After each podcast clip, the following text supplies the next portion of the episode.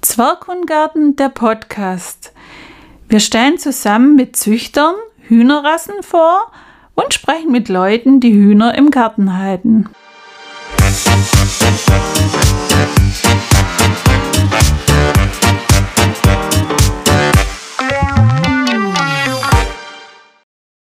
Hallo beim Podcast von Zwerghundgarten. Ich freue mich, dass heute Richard Heumann zu Gast ist. Ähm, der Richard züchtet seit vielen Jahren Appenzeller Spitzhauben, aber wir möchten nicht nur darüber sprechen, sondern auch über Richards außergewöhnlich tollen Stall und auch über seinen Hund Oskar und was der eigentlich mit den Hühnern zu tun hat. Also aber erstmal Hallo Richard. Hallo, hier ist der Richard Rollmann, genau. Ja, ich freue mich, dass heute mal so ein Podcast mit äh, dir ansteht. Für mich auch eine neue Erfahrung und ich bin ganz gespannt. Ja, ähm, genau. Und vielleicht äh, fangen wir mal gleich am Anfang mit den Hühnern natürlich an. Ähm, ja. Ich glaube, du bist schon länger Hühnerzüchter. Stimmt das?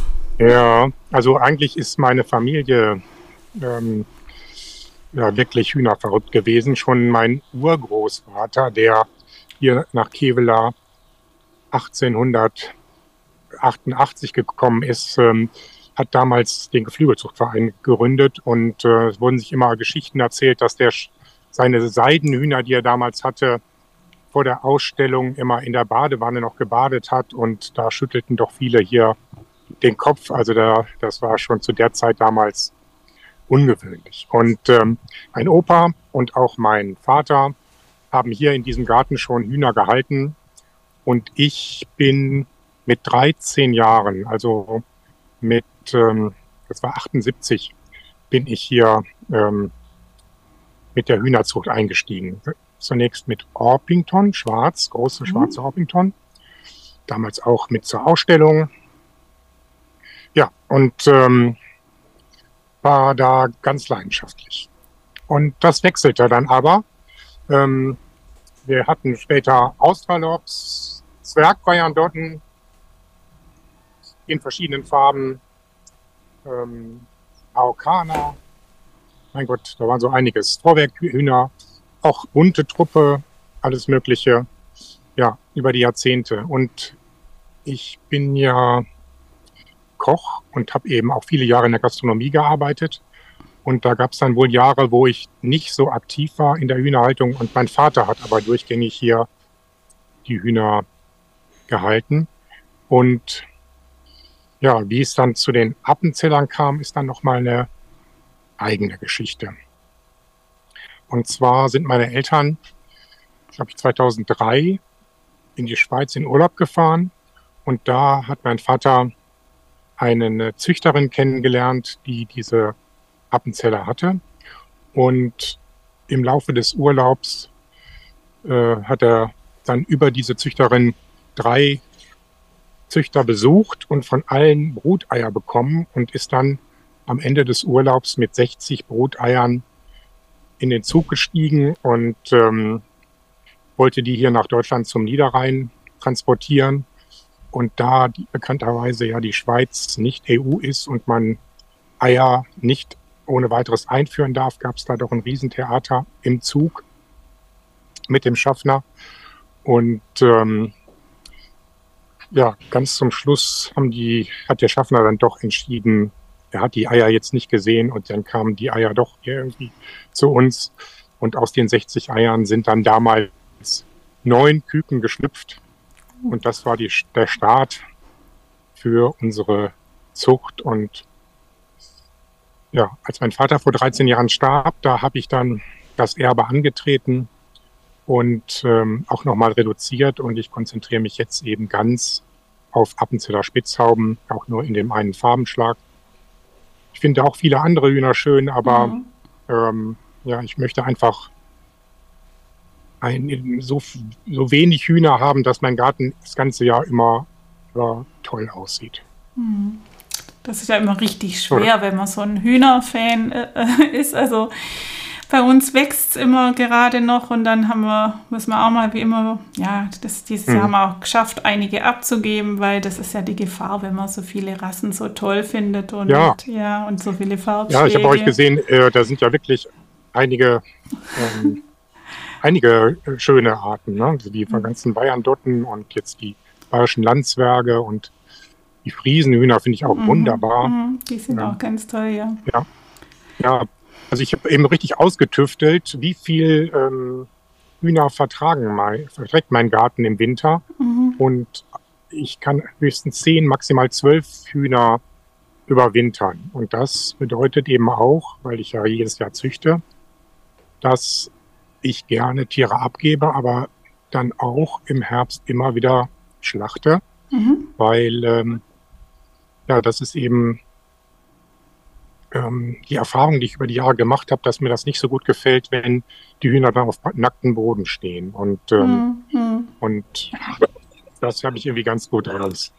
Ah, Oskar ist ja wieder im, im Wachdienst. Okay. Ja. Aber das, äh, so schlimm ist es bei uns noch nicht. Im Garten sind es äh, jetzt elf erwachsene Hühner und noch ein paar Küken. Da guck mal, da sind ja noch mhm. sicher ein paar Hähne dabei. Und dann haben wir noch ein riesengroßes äh, Pachtgrundstück, weil bei allem äh, ist es doch so, ist uns auch wichtig, das soll, also ich möchte auch nicht, äh, dass dann nur noch Erde übrig ist und das ist zum Glück noch nirgends der Fall. Nee, also, das sehe ich auch auf, auf eurem genau. Account, dass ähm, ihr auch anscheinend einiges an Platz habt. Ne? Genau. Ne? Und ja, nee, so im Sommer, da sind das bei mir auch 40, 50 Tiere, die dann so hier laufen. Und ich habe eben neben meinem Garten, der so 800 Quadratmeter hat hier, ähm, auch noch einen Naturgarten und der hat nochmal 1200 Quadratmeter, da kann man natürlich schon einiges laufen lassen. Aber eben alle Jahre wieder kommt auch die Stallpflicht. Ähm, mhm. Das ist ja das nächste Jahr. Genau. Da möchte ich auch nicht so gerne, ähm, ja, da möchte ich einfach auch mit meinen Möglichkeiten hier ähm, zurechtkommen. Ja, ja, genau. Das ist ein wichtiger Hinweis, weil das sollte auch jeder äh, bedenken. Wir haben tatsächlich nach der Stallpflicht dann reduziert und äh, jetzt haben wir auch äh, einige Gehege, die dann äh, wenn wieder Stallpflicht wäre, ähm, müssten wir halt dann noch äh, praktisch eine Folie oben drauflegen, aber sonst wären die seitlich eigentlich dann schon konform. Also da muss man auch darauf achten, dass mhm. da ja, genau. das Maschengitter äh, nicht zu große Maschenweite hat. Ja. Das sind schon so Sachen, die man dann auch beachten sollte, ja. Ja.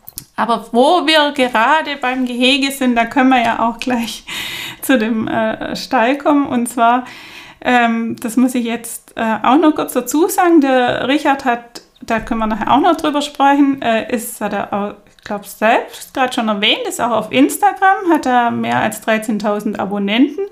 Und das ist äh, wahrscheinlich äh, wegen der schönen Hühner, aber auch äh, da kommt nachher auch noch der Oscar ins Spiel und aber was denke ich auch noch wesentlich, oder nee, ja, ich denke, das wie sind wahrscheinlich alle Punkte spielen da mit rein, aber auch der Stall, nämlich äh, ihr habt keinen gewöhnlichen Stall, sondern das ist schon was ganz Besonderes und ich glaube, da ist jetzt auch besser, wenn du da ein bisschen was drüber erzählst. Ja. Ja, vielleicht noch eine kurze Bemerkung zum Hintergrund. Ähm ich lebe ja hier in Kevlar, Marienwallfahrtsort und da läuten die Glocken schon mal was öfter und das mhm. ist auch bei so manchen Post auf Instagram bei mir im Hintergrund zu hören und so auch jetzt hier. Ja gut, aber zu dem Stall. Also wie gesagt, über 120 Jahre haben, haben wir diesen Garten und immer Hühner gehalten darin. Und ähm, als mein Vater starb, hatte ich hier äh, einen Hühnerstall, der keinen Fundament hatte, wo Bürgersteigplatten drin lagen und dann war das, wie mein Vater fand, für die Hühner zu kalt. Dann hat er noch so einen Holzboden darüber eingebaut und ja, um das mal beim Wort zu nennen, ähm, als ich das hier so übernommen habe, da tanzten die Ratten Samba in diesem Hühnerstall. Er war einfach auch viele Jahrzehnte alt und ähm, ja, sah wirklich überhaupt nicht schön aus, ähm, war aus Sperrmüll zusammengeschraubt war eine richtig wilde Sache. Und als ich äh, hier in meinem ich habe hier so ein Gartenhaus mit einem Wintergarten. Also dieser Garten liegt nicht an meinem Wohnhaus, sondern ähm, 500 Meter entfernt. Und aber es ist eben so ein kleines Paradies. Und wenn ich hier bin, dann ist das so ein bisschen wie Urlaub. Und dann hatte ich so eine Assoziation. Ich gucke aus meinem Wintergarten und gucke in mein Hühnergehege und sehe eben diesen, diesen furchtbaren Stall, wo ich das Rattenproblem nicht in den Griff kriege. Und ähm, dann habe ich so gesagt, so, wenn ich jetzt einen Hühnerstall baue, dann möchte ich irgendwas haben, was ähm, ja, was alle diese Probleme löst. Also soll einfach so sein, wenn ich im Wintergarten sitze, dann möchte ich einfach was Schönes sehen und ich möchte äh, diese ganze Erfahrung, die ich über die lange Zeit äh, habe, da einfließen lassen in Richtung, in Richtung Rationalität und ähm, ja, zum Saubermachen, Hygiene und ähm, aber auch dieses Rattenproblem wollte ich lösen. Und ja, dann habe ich mich eben entschieden, so einen ähm, Stall, der auf elf Punktfundamenten steht, also ein Hochstall. Da kann ich eben mit einer Schubkarre ranfahren, die Türen öffnen und habe sehr schnell ähm, den Stall ausgemistet. Und rein äußerlich, ja, habe ich eben meine Skandinavien-Liebe da einfließen lassen. Also ich bin eben wirklich ein Fan des Nordens, war da ganz gerne hin. Und ähm, ja, es ist auch ein bisschen meine Interpretation äh, von der Villa Kunterbund. Ähm, gibt zwei Boxen, die gar nicht groß sind, also 1,80 mal 1,80, die mit dem Schieber verbunden sind und eine ebenso große Futterküche. Und ähm, gibt relativ hoch angebrachte Sitzstangen, weil die Appenzeller Spitzhauben gerne den höchsten Punkt im Stall ansteuern, um dann da zu übernachten. Und ja, und von außen lassen sich eben die Nester auch ähm, einsehen und die Eier entnehmen. Ja, es ist ein ein Traum, den ich mich da verwirklicht habe, kann man so sagen. Und das, ist wirklich kein, ein Traum. Also ich denke von jedem Hühnerhalter. Also wunderschön. Mhm. Ja, ich habe, das ist ein Eigenentwurf. Also ich habe einfach ähm, eine Skizze gemacht, äh, wie ich mir das vorstellen könnte. Und dann kam dazu, dass ähm, wir mit den Nachbarn hier zu einem Wallfahrts- oder Kirchenjubiläum ein großes Festportal aus ähm, Hölzern gebaut haben, was ein Jahr lang stand und das nach dem Jahr, Jubiläumsjahr, dann demontiert wurde und dann sollten die Hölzer entsorgt werden. Und das war ein Großteil von der Unterkonstruktion dieses Stalles. Ähm, ja, und da hatte ich eben wirklich viel Material zur Verfügung und es war natürlich irgendwie auch toll, dass ich äh, so eine Sache dann nochmal zur Verfügung hatte. Klar, jetzt dann beim, bei der Außenhaut und auch beim Dach und all den ganzen Sachen, da habe ich dann auch nicht gespart. Da habe ich dann auch wirklich ähm, alles so gemacht, dass zum Schluss dann so ein, ja, das rausgekommen ist, was jetzt da steht. Und ähm, ja, seit 2017 ist er jetzt im Betrieb, der Stall. Ja. Also das ist wirklich so schön, eine richtige Hühnervilla. Das ist jetzt blöd, dass wir uns nur hören. Eigentlich müsste da, oder war da schon ein Fernsehteam bei dir? Also das ist ja wirklich ein Traum. Ein Fernsehteam noch nicht. Ich habe zwar ähm, durch Instagram hier hat sich hier die lokale Presse, mhm. ähm, also die Rheinische Post, die in Düsseldorf sitzt und diese Lokalteile hier macht, die ähm, haben vor einiger Zeit mal ein ein äh, Interview hier vor Ort gemacht und eine Fotostrecke fotografiert und dann das äh, abgelichtet. Und ähm, Schöner Wohnen hat sich irgendwie auch über, hat so eine Serie mal gemacht mit rot-weißen ähm, Häusern und kam dann auch auf mich zu, ob sie ähm, hier ähm, Aufnahmen verwenden können für ihren Auftritt im Internet. Ja, und da habe ich dann auch zugesagt. Schöne Wohnen für Hühner. Nee, macht einen dann auch ein bisschen stolz und ja, es gibt eben wirklich viele, viele Rückmeldungen. Äh, manche ähm, ja, sind auch ein bisschen äh, verdutzt und meinen, das wäre ein Wohnhaus, obwohl die, die, ähm, ja, die Ausmaße sind gar nicht so riesig. aber das wirkt eben auf den Bildern so, weil das relativ kleine, aber viele Fenster hat und dann kleinere Türen und dadurch ähm, meint man auf Aufnahmen, das wäre was, wo man auch einziehen könnte. Ja. Ah, aber es ist doch schon so, dass du äh, oder schon da nebendran oder in dem Gebäude schon irgendwie sitzen kannst. Das ist doch schon im Gebäude. Ja, genau. Oder? Ich hab, genau. In der Futterküche habe ich mir so eine Observation Lounge, sage ich immer, gemacht. Also da ist ein Korbstuhl und ein kleines Tischchen. Und ähm, wenn ich Küken habe, vor allen Dingen, die noch im Stall sind oder auch in der Stallpflichtphase, dann finde ich es wunderbar, ähm, mir nach der Arbeit mit dem Kaffee sich, mich da hinzusetzen und ähm, die Tiere zu beobachten und ja, auch ähm, dieses Zusammenspiel mit Oscar und den und den Küken, ähm, dann diese Prägephase dazu nutzen. Das ähm, ist eben auch, glaube ich, ein, ein Punkt von dem kleinen Erfolg auf Instagram, den ich habe, dass, äh, glaube ich, dieses Zusammenspiel zwischen Hund mhm. und Hühnern immer wieder so in Szene gesetzt, äh, mhm. auch dann da präsentiert wird. Ähm, ja. Genau, dein Account oh. heißt ja auch Oscars Hühner, also alles zusammengeschrieben, Hühner mit UE. Mhm. Und äh, genau, dann kannst du jetzt ein bisschen was über den Oscar erzählen. Ja, genau. Also Oscar ist jetzt achteinhalb Jahre alt und ehrlich gesagt, unser erster Hund und ein Irish Terrier und ähm, wie so Terrier sind, die haben, sind toll, aber haben eben auch ihren eigenen Kopf und das sind Jachthunde. Und die Hühner hatten wir, wie gesagt, schon immer, schon viel, viel länger als, äh, als diesen Hund. Und ähm, bei der Erziehung habe ich versucht, ihn an alles Mögliche zu gewöhnen, an Katzen, an die Hühner, an alles. Aber ähm, er liebt es doch, ähm, die Hühner zu erschrecken. Und mhm. ähm, irgendwie war ja, jahrelang so, dass ich den Hund nicht ins Hühnergehege lassen konnte. Und wenn die Hühner irgendwie in Zaunnähe waren, dann fand er super, einmal eben dahin zu preschen. Und wups, wenn dann alle einmal aufspringen, das war dann für ihn super.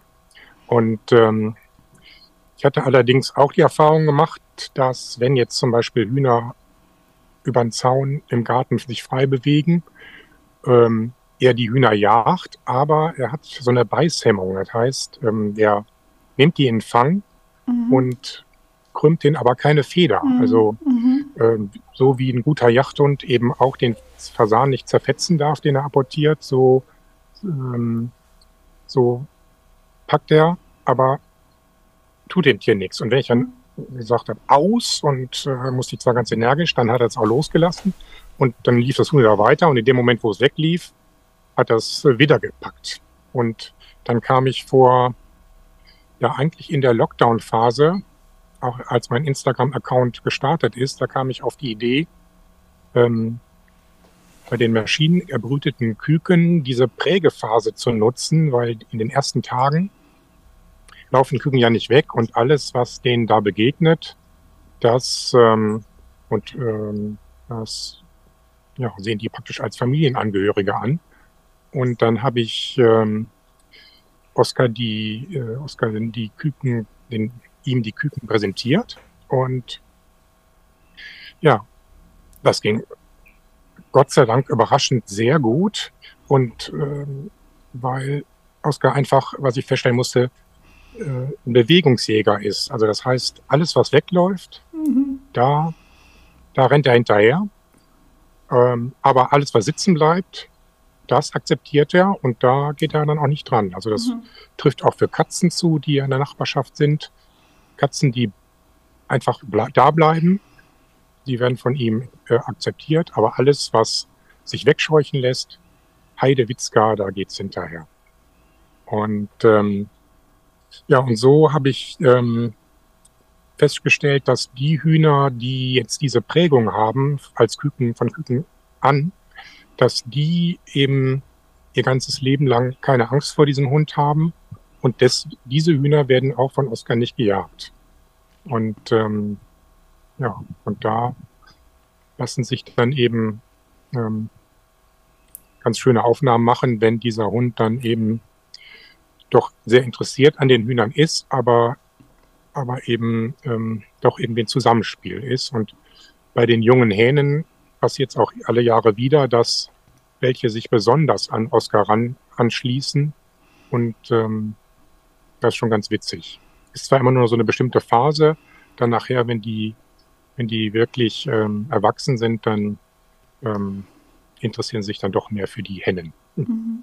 Ist ganz witzig, aber da haben wir mit der Sally, unsere Sally, das ist eine äh, irische Wolfs- und Bobtail-Mix-Hündin. Äh, ja, auch ein toller Hund, habe ich gesehen. Ja. Und die war tatsächlich schon vor den Hühnern da.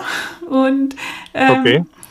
da haben wir das dann ganz vorsichtig gemacht. Also erst waren die tatsächlich so getrennt und dann haben wir das versucht, dass die Sally an der Leine im Garten war mit den Hühnern gleichzeitig, dann die Sally frei, aber im Kommando. Und nach und nach, also hat es dann so ganz alleine gut geklappt. Aber wir müssen auch sagen, also wir dürfen jetzt nach wie vor kein Huhn einfangen und die Sally ist dabei, weil da möchte die sehr gerne ja. behilflich sein. Also das genau, können wir nicht wegmachen, da müssen wir die äh, wegsperren. Und was auch ja. ist, ähm, sie hatte tatsächlich, also schon bevor wir Hühner hatten, hatte sie mal beim Nachbar eins eingefangen, das ausgebrochen ist und hat es dann praktisch dann, äh, mein Mann Klaus hat sich gerade mit dem Nachbar unterhalten und dann äh, hat sie irgendwie das Huhn gefangen, das war auf der Straße und hat es dann praktisch herbracht. Also das Huhn vollkommen unverletzt und, und das ja. hat sie bei uns auch schon zweimal gemacht. Also tatsächlich das vollkommen ganz vorsichtig getragen und ähm, und dann habe ich mir jetzt auch gedacht, ähm, und, und sonst ist sie jetzt immer frei mit denen im Garten und ähm, auch ganz witzig, einer unserer Hähne hat gedacht, er muss sich mit der Sally anlegen, das nimmt die dann gar nicht ernst. Also die will denen auch gar nichts mhm. tun, die geht nur immer dazwischen, wenn äh, da jetzt ein Hahnkampf wäre oder irgendwas. Also da geht sie dazwischen und schlichtet sie, das darf okay. sie dann auch. Also ganz vorsichtig macht sie das. Und dann haben wir gedacht, wir gucken jetzt das bei dir ein bisschen ab und äh, habe ich ja meinen Küken hingehalten. Und dann hat sie das hm. so abgeschleckt und so, fand ich ganz süß. Dann wollte ich das meinem Sohn zeigen, so einen Tag später, und habe ihr das Küken so hingehalten. Und dann hat sie tatsächlich das Maul aufgemacht und wollte so schnappen. Also ich glaube, die hat es nicht mal böse okay. gemeint, aber die hat sich gedacht, hm. äh, wieso bringt die mir jetzt das Huhn? Was soll ich mit dem Huhn machen? Also das war ganz, da habe ich gedacht, okay, hm. ich glaube, das lasse ich jetzt, aber es klappt ganz so, die ist okay. jetzt immer mit denen zusammen. Also ich mache eben wirklich so eine, ja, wie gesagt, der Terrier, der ist irgendwie in so einem Bewegungsreizen ähm, ausgesetzt und ich, also es hat sich ganz gut bewährt bei mir im Winter ähm, so ein Meerschweinchenkäfig in der Küche zu haben, wo ich dann ja, maximal 15 Küken äh, eine Woche ähm, äh, in der Wohnung habe. Und ähm, Oskar liebt das dann, wenn ich äh, in der Wohnung bin und in der Küche arbeite, dann setzt er sich auf den Stuhl und dann öffne ich diesen, diese Tür vom, vom, vom Meerschweinchenstall und der kann dann praktisch eine Stunde aus eigenem Antrieb einfach den Kopf in diesem hm. Stall haben und gucken, was da passiert. Und ähm, also das ist wie so ein Selbstläufer, da muss ich gar nichts großartig zu machen, der möchte das, aber ähm, der würde jetzt auch nicht irgendeinen Küken mit, dem, mit der Schnauze greifen, der schnüffelt mhm. dann mhm. und ähm, naja, und, und in den ersten, passiert wirklich nur in den ersten drei Tagen, die sind sehr wichtig, ist dann diese Prägephase. Danach ähm, setzt dieses Fluchtverhalten schon ein, wenn man äh, Küken zu lange in der Brutmaschine hatte oder später bekommen hat, ähm, dann funktioniert das nicht mehr richtig. Also dann ähm, braucht man schon etwas mehr Mühe, um die an den Hund zu gewöhnen und das dauert dann irgendwie länger und die gucken sich dann auch schon mal von den anderen ab. Wenn ich Hühner habe, diese Prägung haben und keine Angst haben, dann überträgt sich das in etwa auf die anderen. Aber also wirklich top ist das bei diesen, die wirklich diese ersten drei Tage so ganz intensiv ähm, diese Prägung äh, mitgemacht haben. Ja. Mhm, das also ist ja interessant. Aber dann ja, macht aber trotzdem noch, was unsere Sally dann auch ab und zu mal gern im Übermut macht. Also wenn sie hm. eh freudig rumspringt und dann sieht, ah, die erschrecken ein bisschen, dann springt hm. sie doch noch ein bisschen mehr in die Richtung, weil das halt doch sehr lustig ja. ist. Aber also ich habe natürlich auch Naturbrut ähm, Küken jedes Jahr. Mhm. Und die haben natürlich nicht die Prägung. Und mhm. das testet der sofort an. Mhm. Also da checkt der, da checkt der einfach, ob die diese, diese Fluchtdistanz, ähm, ob die, ob die einfach, wo die liegt. Und wenn die, wenn, wenn er merkt, ähm, die reagieren, dann, dann kann ich ihn mit der Stimme relativ schnell einfangen. Ähm, ja, das ist so ein bisschen, ich habe eben nicht nur geprägte Hühner, sondern, und das finde ich auch sehr schön, dass meine Appenzeller ähm, auch ähm, einen Bruttrieb haben und ähm, was nicht alle Zuchtlinien, die es gibt, äh, haben. Viele sagen, meine brüten überhaupt nicht, aber ich habe dann doch äh, ganz gut führende Klucken und ähm, da möchte ich auch nicht darauf verzichten, weil ich finde ich einfach wunderbar. Mhm. Und die dürfen, aber also die dürfen dann bei dir auch, oder wenn es halt von der Zeit passt, ja, oder? Ja, also ähm, so zwei bis drei äh, Naturbruten mache ich auf jeden Fall jedes Jahr. Aber kann dann auch sein, dass ich von meinen sieben, acht äh, Zuchthennen irgendwann im Juni, Juli nachher fünf glücklich sind. Und dann ähm, entscheide ich aber auch schon mal, dass ich dann nicht alle brüten mhm. lasse mhm. Mhm. und äh, dann auch welche entklucke sozusagen und die dann separiere und ohne Eier dann wieder entwöhne. Und das ist zwar auch ein bisschen Aufwand, aber ist dann ein ebenso. Mhm. Das ich weiß nicht, die Wyandotten, ja. die Wyandotten haben ja, glaube ich, auch immer wieder. Ja, ja, ähm, die. Rottrieb, ne? Und tatsächlich äh, unterschiedlich beharrlich. Äh, also manche äh, reicht es wirklich, äh, die machen das eher halbherzig, da, die sind ziemlich schnell entgluckt und andere. Hm da, die sind da richtig hartnäckig. Also, und bei uns ist dann auch so, ähm, ja, da ist es dann, die haben halt dann Glück, wenn es von der Zeit her passt, dann dürfen sie. Aber jetzt so im August oder so, jetzt oder Ende August oder wenn es jetzt natürlich im, sehr früh im Jahr, dann dürfen sie nicht. Also die, wo es von der hm. Zeit gerade passt, die dürfen auch und hm. das finde ich auch, auch, ganz auch schön. Ähm, wie, wie ist denn das äh, bei dir?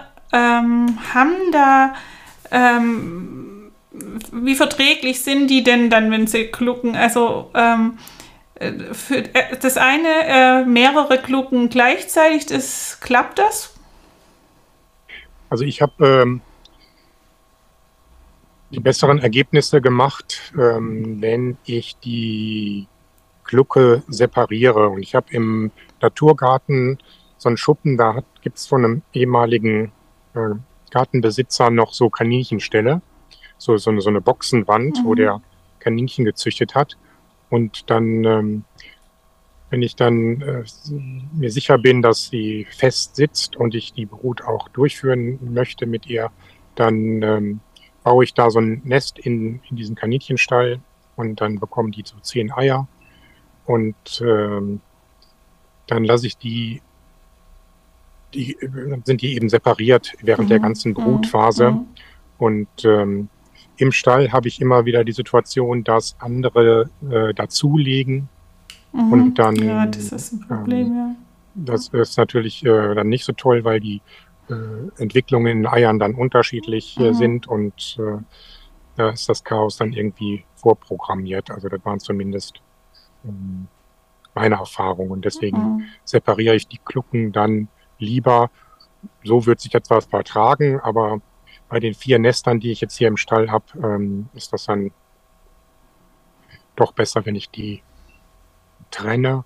Und auch die ersten Tage haben die Klucken dann auch so ein, so ein Gehege, so ein Gittergehege mit ähm, kleinen Wetterschutzecke, wo die Küken sich dann ganz äh, auf die Klucke also das wird dann in den ersten Tagen eben auch so eine Prägephase, wo die dann äh, alles von der Glucke lernen und wenn die dann eine gute Woche sind und das Wetter ist einigermaßen stabil, dann ähm, kommen die auch mit auf die Wiese zu den anderen.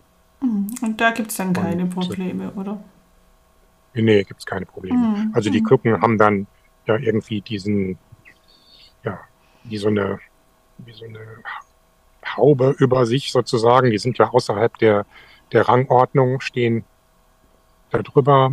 Am Anfang guckt der Hahn manchmal etwas komisch, weil eine Glucke macht ja ähnlich ähnliche Lockgeräusche und ähnliche ähm, Verhalten wie ein Hahn.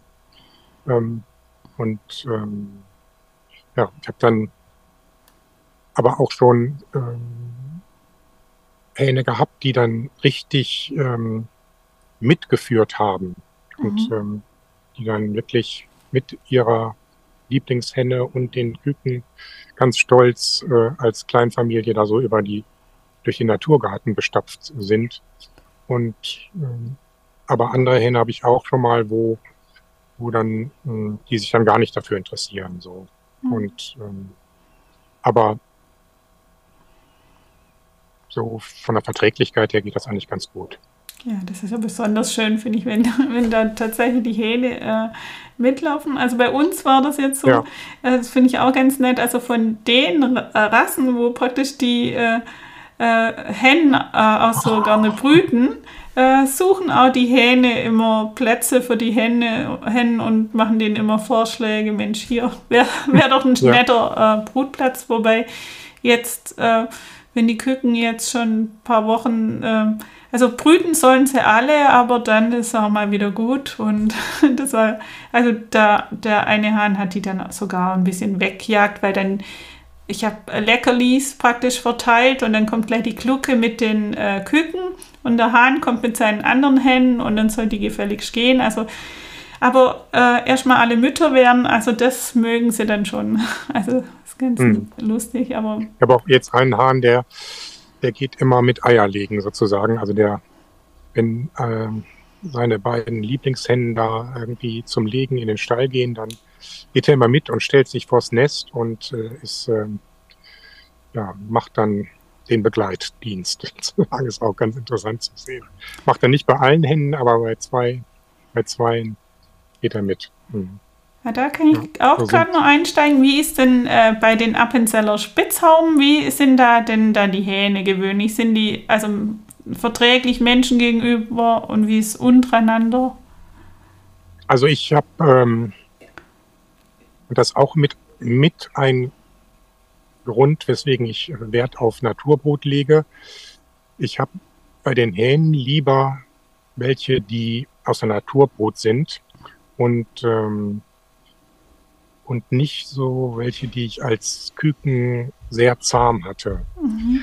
Weil ähm, das dann so ist, dass diese äh, Prägung auf den Menschen so stark ist, dass oft ich als äh, Hühnerzüchter zwar im Rang höher stehe und akzeptiert werde auf der Hühnerwiese, aber wenn ich in Urlaub bin und mein Gartennachbar ähm, meine Tiere versorgt, dann kann das schon mal sein, dass diese Hähne mit einer starken Menschenprägung, dass die ähm, ja dann andere Menschen als Eindringling in ihr Gehege, in ihr Revier sehen und denen dann in den Nacken sitzen.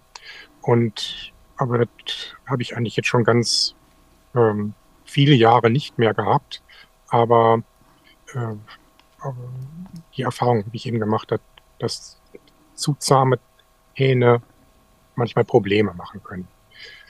Ähm, was auch noch so ist, meistens klappt das, dass ich ähm, auch im Zuchtstamm zwei Hähne bei den Appenzellern halten kann. Manchmal kippt das im Februar und dann muss ich doch nochmal ähm, den Stamm teilen. Aber dieses Jahr war es wieder so, dass es eigentlich ganz, äh, ganz gut funktioniert hat mit den zwei Hähnen. Und dann hat man natürlich auch ein super Befruchtungsergebnis. Ja. Mhm. Das ähm, ist eigentlich ganz schön. Mit, der, äh, mit den Naturproteinen, da können wir auch berichten, dass also wir die Erfahrung gemacht haben, also wir bemühen uns, ja, aber das klappt natürlich auch nicht immer, dass man die äh, gar nicht so sehr die Kunstbrutküken da äh, so viel kuscheln und so. Hm. Aber ich glaube auch ein bisschen, das liegt äh, habe ich immer den Eindruck, das liegt auch an Erziehung von der Glucke, dass die, diese Hähne gar nicht so übermütig werden. Also unsere Naturbrut.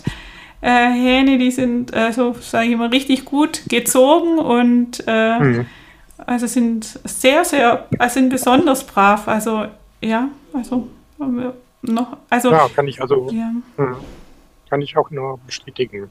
Also Ich würde, ähm, es muss nicht immer so sein, aber die Naturrotäne ähm, würde ich als Zuchthahn, die haben immer für mich einen Bonus sozusagen. Mhm. Natürlich, klar müssen die auch rassetypisch ähm, ähm, gut, äh, gute Merkmale haben. Es ist ja so, dass ich jetzt viele Jahre Züchter bin und ich habe mich auch jetzt ähm, entschieden, mit meinen Appenzellern nicht mehr zur Ausstellung zu gehen. Ich lege zwar großen Wert darauf, dass die Tiere dem Standard gerecht ähm, ausgewählt werden und alle Zuchtmerkmale so haben, dass sie vital sind, dass sie eine gute Legeleistung haben. Aber ich ähm, bin nicht in einem Verein gebunden und, ähm, und äh, ja, stelle meine Tiere auch nicht aus. Ich gebe ja regelmäßig Bruteier ab und auch Jungtiere an Züchter und ähm, bekomme dann schon die Rückmeldung, dass die bei Ausstellungen oder Nachzuchten von meinen Tieren auf Ausstellungen ganz gut abschneiden. Ich glaube, da liege ich schon auf dem richtigen Weg. Aber ähm, jetzt der Yacht, die Yacht nach Pokalen oder irgendwelchen Auszeichnungen, die liegt mir jetzt ehrlich gesagt nicht so. Mhm. Und ich möchte eben, ja, schöne Hühner in meinem Garten haben und ähm, freue mich über dieses Leben, die, was die bringen und die Eier und das gute Fleisch, was ich auch gerne esse und ähm, ja, und auch irgendwie jetzt solche Vereinsstrukturen nicht dazu. Mhm. Wie, wie ist das bei euch? Ja gut, also wir sind zwar Mitglied im Verein, aber überhaupt nicht aktiv. Wir, uns hat man jetzt ein bisschen versucht zu überreden, dass wir ähm, doch auch äh, ausstellen. Mit den Friesenhühnern wäre das jetzt auch die Rasse dazu.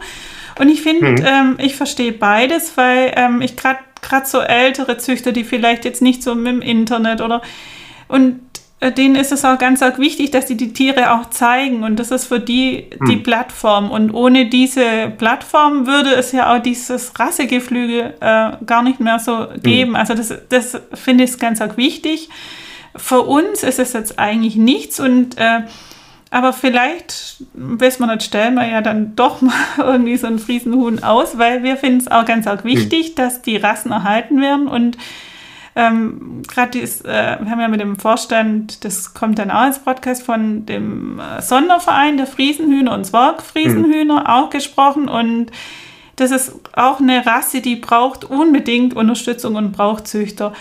Und aber da denken wir, vielleicht gibt es jetzt eben auch, gibt's auch neue Wege. Ich denke, vielleicht äh, erreiche ich auch jemand über Instagram, äh, der dann diese Fotos sieht und sagt, boah, das ist ja echt eine schöne Rasse. Vielleicht könnten wir auch die züchten. Und ich denke, unbedingt braucht es die Ausstellung nicht, weil wir, uns wäre auch wichtig, dass wir mit Tieren weitermachen, die auch zuchttauglich äh, sind und die ähm, dass diese Merkmale auch äh, weitervererbt werden. Und, äh, aber da hat auch der ähm, Vorstand gesagt, es ist auch möglich, die haben ja auch äh, Leute in ganz Deutschland und auch im Ausland, dass man dann einfach sehr viele Fotos schickt oder auch Videos und dann hm. entweder ja gerade mit einer Videokonferenz oder äh, wenn man da jetzt an so einer Tier Jungtierbesprechung oder so nicht teilnehmen kann oder was auch immer und dann kann man aussagen, ich habe jetzt die, den und den Hahn und zeigt die mal alle und dann kann man mhm. die Exporten fragen, mit wem würdet ihr denn weitermachen? Und ich finde auch sowas, also der Ur Ursprungsidee für diesen äh, Podcast war ja auch äh, mein geplantes Buchprojekt, äh, wo mhm. ich eigentlich, wo es mir auch darum geht, dass ich die äh, Schönheit der Hühner präsentiere und hoffe vielleicht auch, dass dadurch das eben auch weiter verbreitet wird. Also ich denke, es gibt heute sicherlich auch viele andere Wege außer Ausstellen und die Züchter mhm. müssen ja jetzt auch leider aus äh, umdenken wegen der Vogelgrippe. Das sieht es ja zurzeit äh, nicht so gut aus, werden ja viele Ausstellungen und auch vor allem die großen abgesagt. Und vielleicht, aber es gibt auch, äh, ich denke, äh, die also sind teilweise da auch sehr offen und ich habe jetzt auch mit einer gesprochen, die machen dann tatsächlich ähm, so äh, auch äh, in ihrem Verein oder in ihrem Sonderverein übers Internet äh, schicken die dann äh, Fotos ein und äh, versuchen, machen da schon, äh, also suchen nach Alternativen, ja. Hm. Nee, also ich, ich meine, mich zieht es ja auch zu den Ausstellungen in der Form, dass ich dann, wenn hier irgendwo welche sind, mir gerne die Tiere ansehe und ähm, auch Kontakte pflegt zu, zu anderen, die das Hobby haben. Ähm, also nur ich habe irgendwie der Fokus für, von meiner Zucht ist irgendwie jetzt, ähm, das ist irgendwie da rausgefallen, sozusagen. Mhm. Und durch dieses Instagram, ähm, und das ist eigentlich bei mir so eine Lockdown-Blüte äh, gewesen. Also ich war im, bin der Mensa-Leiter hier an der Hochschule als ähm, und die Mensen wurden in Lockdown eben geschlossen und keiner wusste auch wie lange. Und am Ende war ich anderthalb Jahre freigestellt. Und da ähm, habe ich im Grunde ähm, ja gedacht, was ist jetzt in deinem Leben schön und was kannst du mit anderen teilen? Und dann war dann eben mein Garten mit den Hühnern, mit dem Hund und habe dann da angefangen, im Grunde jeden Tag die kleinen Posts zu machen. Und, ähm, und dann ist das eben relativ schnell ähm, ja, ganz gut angekommen. So und, ähm, und jetzt ist da wirklich auch ähm, ja, wie das so ist. Ähm, gibt eine Handvoll Leute, mit denen man sich regelmäßig austauscht, die fühlen sich auch an wie befreundet, kann mhm. man sagen.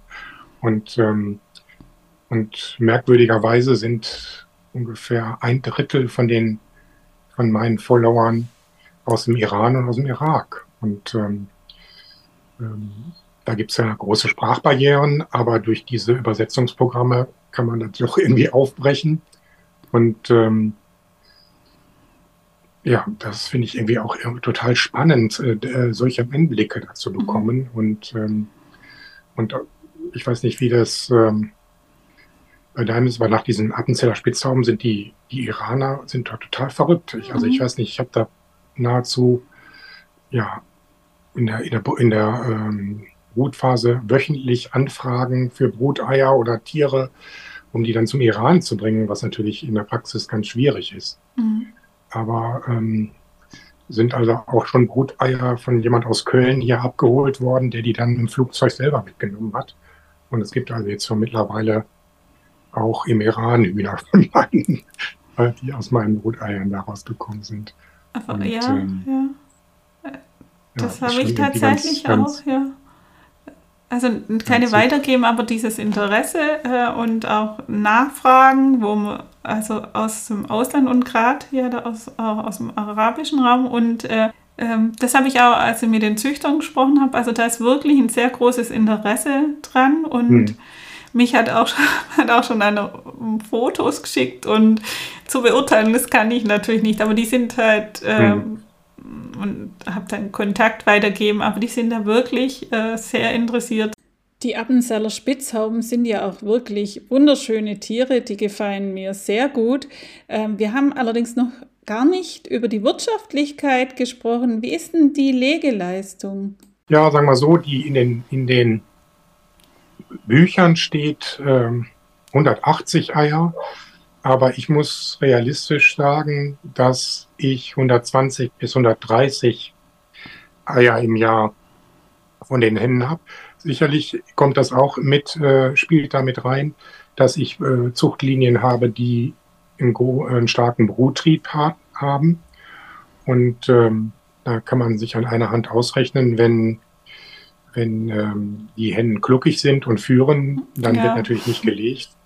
Und ähm, und somit ist also jetzt äh, aktuell im August äh, hat die Mauser begonnen und dann legen die eigentlich bis in den Oktober hinein nicht. Und wenn dann der Winter ähm, kalt ist, dann, ich mache also auch kein, kein zusätzliches Licht ähm, in dem Stall, dann gibt es vereinzelt nochmal ein Ei, aber wenn der Winter kalt ist, dann setzen die auch ganz aus in der, in der Winterlegephase und steigen dann erst im Ende Januar oder im Februar wieder an, ein mit der Legephase. Also realistisch gesehen bin ich bei 120 bis 130 Eiern, die für so ein leichtes Huhn auch eine vernünftige Größe haben, also so 40 bis 44 Gramm äh, müssen die ähm, haben als Bruteier und da, da komme ich also auch immer wieder dran. Und ähm, natürlich von der Fleischleistung ist das jetzt kein, ähm, kein, also gibt es Hühnerrassen, die da mehr Fleisch ansetzen, aber ähm, ich ähm, ja, schlachte auf jeden Fall auch die Tiere, die, die ich über habe, die zu viele sind und ähm, ja, bin da auch ganz stolz drauf, dass und, und esse dieses Fleisch eigentlich wirklich auch sehr gerne. Mhm. Ja. Aber ähm, die Hennen, die kannst du ja wahrscheinlich vermitteln, oder? oder schlachtest du auch ja, ja, Also ich denke, die muss ja, man klar. wahrscheinlich nicht schlachten. Also da habe ich äh, auch eher, ähm, also ich, ich habe jetzt auch mehrere Jahre bei, ähm, bei 40 Jungtieren ähm, hatte ich schon mal 27 Hähne. Ähm, also das ist dann schon extrem. Ja, ja. Und ähm, ja, auch zum Leidwesen meiner Nachbarn. äh, da bin ich alle, also auch sehr gut hier in Kontakt mit allen und da möchte ich natürlich immer die schönsten dann nachher auswählen. Da braucht man einfach auch eine gewisse Zeit, um zu erkennen, mhm. wer wirklich ähm, da die Nase vorn hat bei den, bei den Junghähnen. Das dauert und in der Phase, wo die dann ja, beginnen zu krähen, äh, ist dann natürlich schon eine große Geräuschkulisse hier mhm. bei so vielen Tieren. Und ähm, ja, und dann muss ich aber dann nach und nach dann doch, ähm, um meine Nachbarn nicht zu überzustrapazieren, ähm, dann Tiere schon vor der Zeit rausnehmen, weil es einfach ähm, sonst zu viel wird.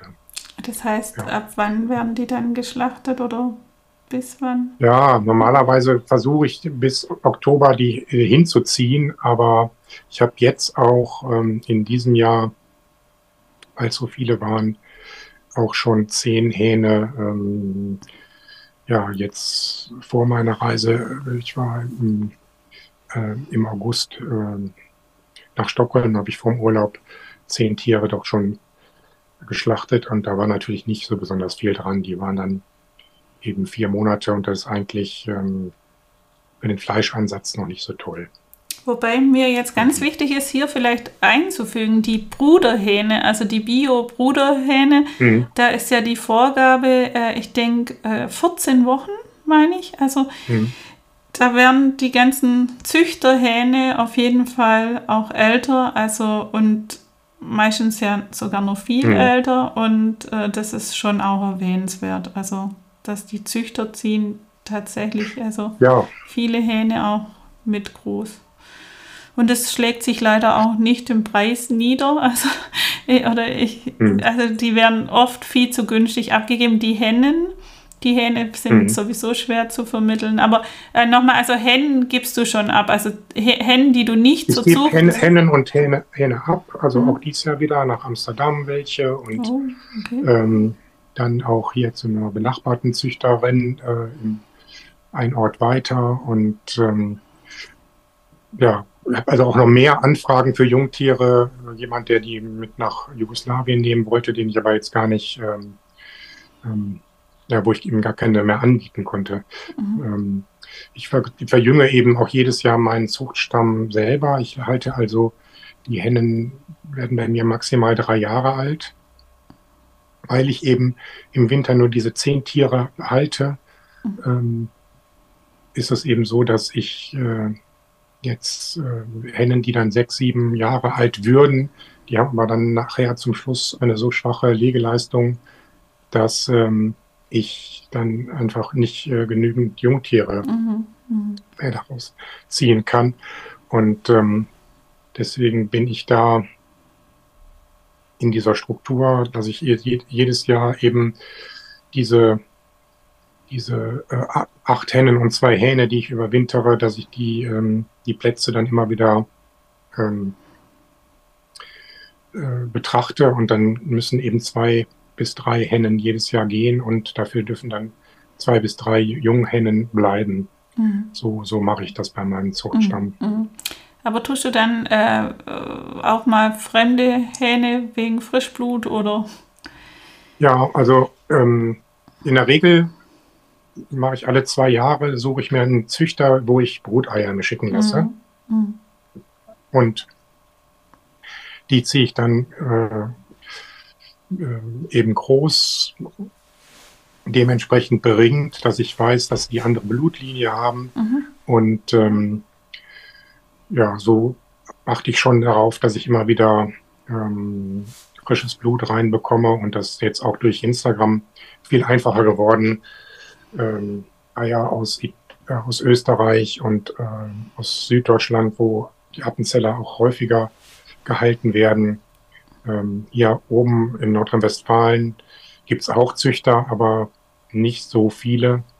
Und ähm, nee, da bin ich schon ganz gut dabei. Also mein Vater hatte viele Jahre nichts unternommen mit seinen äh, Original Schweizer Appenzellern. Der hatte, glaube ich, sieben oder acht Jahre immer nur wieder ähm, mit der Nachzucht weitergezüchtet und dann wurden nachher die Eierschalen dünn und ähm, ja, dann war das wahrscheinlich so ein Inzuchtproblem mhm. schon. Mhm. Ähm, er meinte dann, das müsste dann mit Kalkfütterung und so weiter äh, verbessert werden, aber das war gar nicht, war gar nicht die Lösung. Also als ich dann angefangen habe, ähm, blutsfremde Tiere einzukreuzen, da war das Problem ganz schnell beseitigt. Mhm. mhm. Ja. Ja, sehr interessant. Auf jeden Fall nochmal ein guter Tipp, wenn man züchtet, äh, fremde Hähne oder fremde Hennen mal ab und an dazu holen, um frisches Blut wieder einzukreuzen. Ja, dann auf jeden Fall äh, war das ein tolles Gespräch und äh, vielen Dank dir, Richard, dass du dir da die Zeit genommen hast und da warst. Danke dir. Liebe Birgit, danke für das schöne Gespräch. Weiterhin viel Erfolg für deine Podcast-Reihe und tschüss.